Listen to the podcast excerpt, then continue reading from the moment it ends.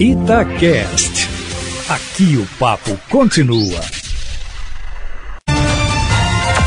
Em cima do papo, com Edilene Lopes. Os bastidores, o dia a dia da política em Belo Horizonte, em Minas e no Brasil, com Edilene Lopes. Oi, Edilene. A CPI dos fura-filas na Assembleia encerra os trabalhos hoje.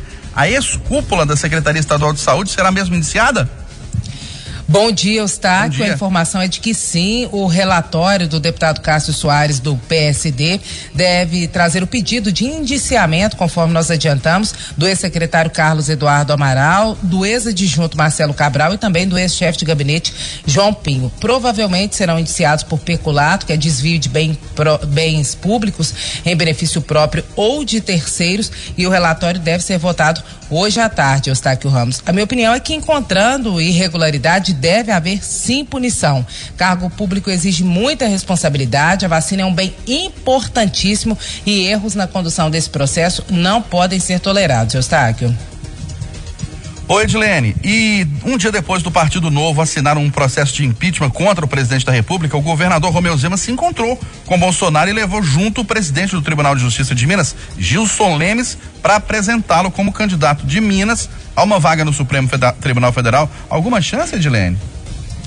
O Eustáquio, para essa vaga tá difícil. O presidente Jair Bolsonaro já demonstrou estar decidido pelo advogado-geral da União, André Mendonça, mas surgindo uma outra vaga, o desembargador está no páreo e é considerado um excelente quadro, inclusive técnico. A agenda foi institucional para o governador Romeu Zema apresentar Gilson Lemes como candidato dele ao STF, mas também foi um ato simbólico. Ocorreu um dia depois de Partido Novo assinar o impeachment e Zema ir a Brasília é uma sinalização de que ele não vai fazer oposição ao Bolsonaro e em 2022 também não deve adotar uma posição de adversário. Zema acabou acalmando os ânimos em Brasília. A minha avaliação é que do ponto de vista de estratégia política é ótimo para o governador e para Minas Gerais manter uma boa relação com o governo federal, que é uma importante fonte de recursos e com quem Zema partilha pautas prioritárias, como as reformas tributária, administrativa e as privatizações. Agora, para terminar, uma informação de bastidores. As fontes afirmam que não foram tratados assuntos de política nessa reunião.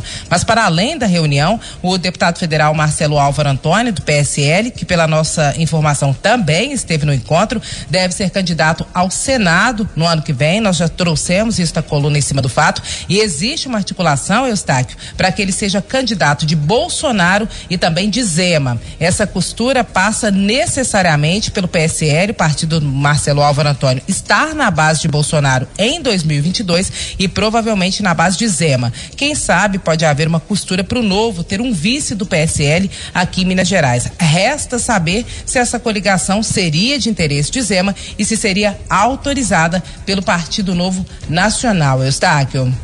Ok, Edilene Lopes, 8 horas 25 minutos, falta ao longo da nossa programação. Os deputados federais retiram de pauta a votação do relatório que pede mudanças no uso de urnas eletrônicas. Por isso a gente volta a Brasília, onde o Jonathan Ferreira tem mais informações. Jonathan.